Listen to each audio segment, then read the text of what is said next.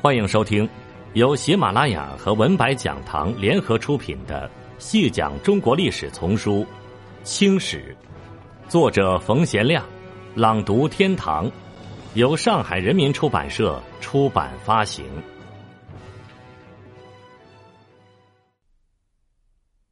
第二十三集。尽管雍正朝文字狱颇遭后人谴责，而为政的严猛。也让人觉得他完全放弃了乃父康熙的开明和宽仁，但雍正本人对文化的态度和宗教信仰，却让人感到他也是一个有着世俗喜好的普通人。根据文献记载，雍正对孔子的尊崇简直可以说是超越了以往任何一位君主，这让人看到了文字大狱背后雍正冷酷形象的另一面，既让读书人惊讶。也让读书人高兴。在雍正元年三月，公元一七二三年，雍正就下令追封孔子先世为王，把孔子五世先人由前代封的公爵晋封为王爵。到学宫去，也不用制度规定的姓字，而是用义。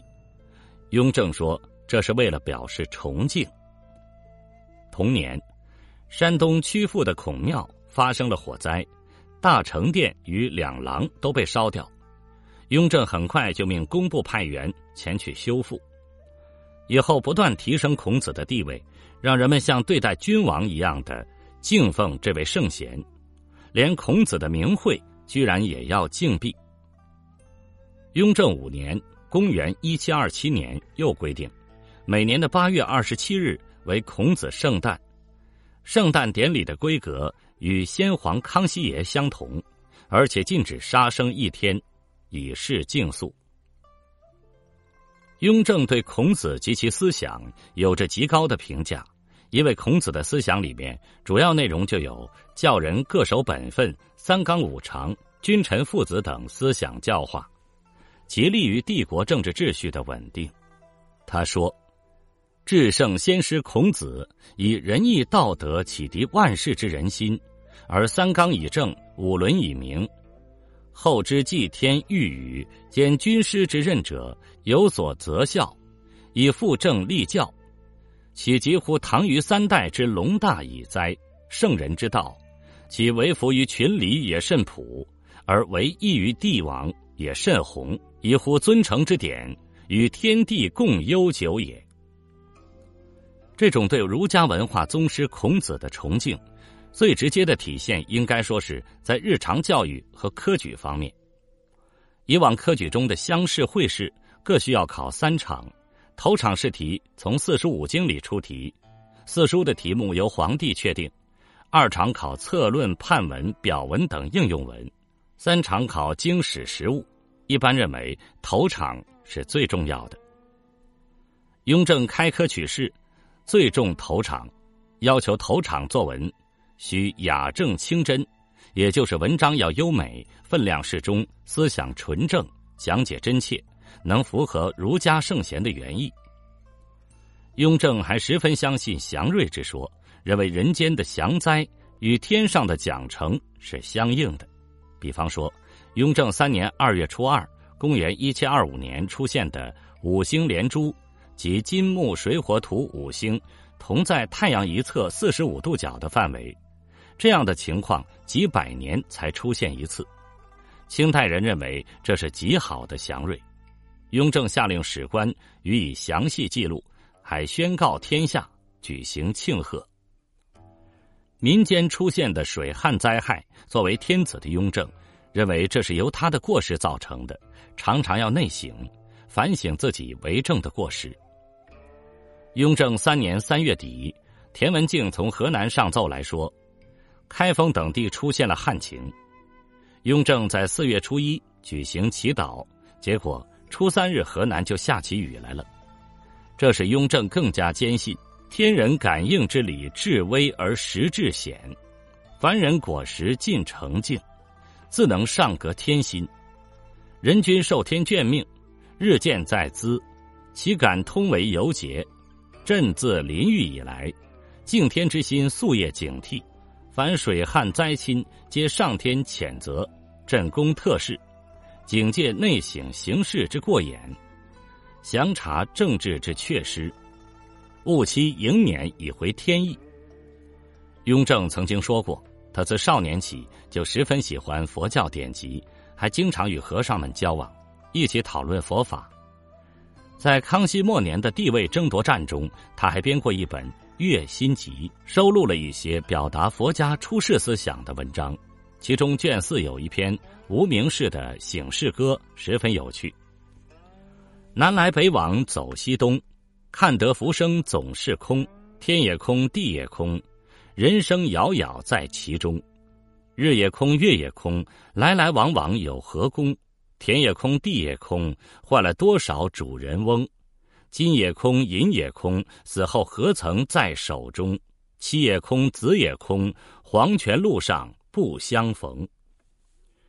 这倒很像《红楼梦》中的好了歌，两者似乎有异曲同工之意。雍正曾自号破尘居士，又称圆明居士，自认为是一个在家修行的居士。雍正十一年（公元一七三三年），还在宫中举行盛大的法事，邀请全国有德望的僧人们来参加。他亲自说法，招收门徒十四人，主要有爱乐居士庄亲王允禄、自得居士果亲王允礼、长春居士宝亲王弘历、坦然居士鄂尔泰、承怀居士张廷玉等。门徒们以此为荣，如张廷玉。将他自己的年谱以雍正赐号为名，称程怀元主人自定年谱。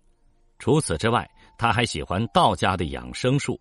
北京的白云观，据说长春真人丘处机曾在这里修行。雍正经常去观中与道士们交谈，对于道家的修炼功夫情有独钟。雍正十分欣赏紫阳真人，自己还学着写了许多。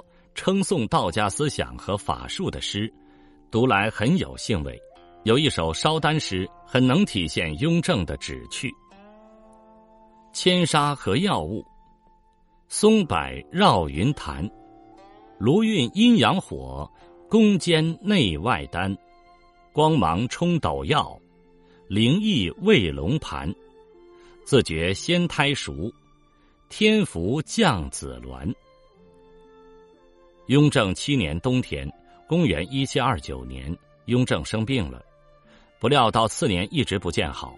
雍正八年五月，雍正向臣下说：“朕自去年冬即烧厥为和？疏忽未曾调治。自今年二月二以来，今日时发寒热，往来饮食不似平时，夜间不能熟寝，使此者两月有余矣。”即五月初四日，怡亲王逝出，朕亲临其丧，发书哀痛之情。次日留心视察，觉体中从前不适之状，一一解退。今日见次如常矣。他后来又说，这次长病的症状基本上都是寒热不定、饮食失调、睡眠不佳。御医的建议都是静养，不可过劳。期间还长过小疙瘩。主要在下颌部位。到夏秋时节，他给最心腹的鄂尔泰、李卫、田文镜等人下过密旨，要他们推荐一些良医给他，可留心访问有内外科好医生，与深达修养性命之人，或道士，或讲道之儒士俗家。倘遇缘访得时，必委屈开导，令其乐从方好，不可迫之以事。厚赠以安其家，一面奏文，一面着人优待，送至京城，朕有用处。如果在别的地方能找到这样的人，都要及时告诉他。这些人，雍正说都有用处。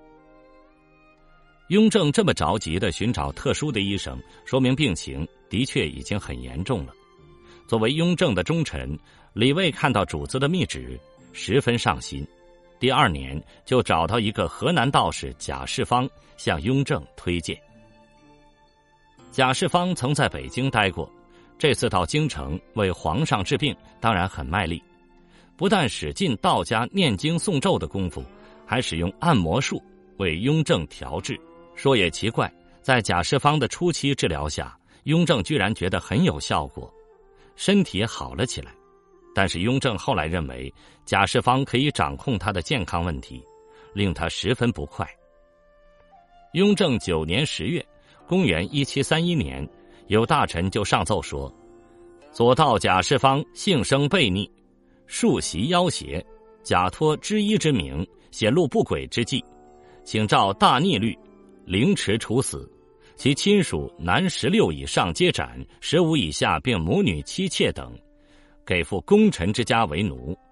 因为拥有妖术，贾世芳就此掉了脑袋。这次大病对雍正的健康颇有影响，不过具体什么病他自己也没有明说，别人也不敢妄议。他就休养了几个月，又想着朝政，心中总是不安。有人劝他静养调摄，注意养心。雍正很不高兴，他不想留给大臣们一个经历不济的帝王印象。雍正十三年八月，公元一七三五年，这位勤勉的帝王终于倒下了。在他生命的最后一段时间里，只要身体状况稍有好转，依旧如往昔般繁忙处理着军国大事。雍正从八月二十一日生病。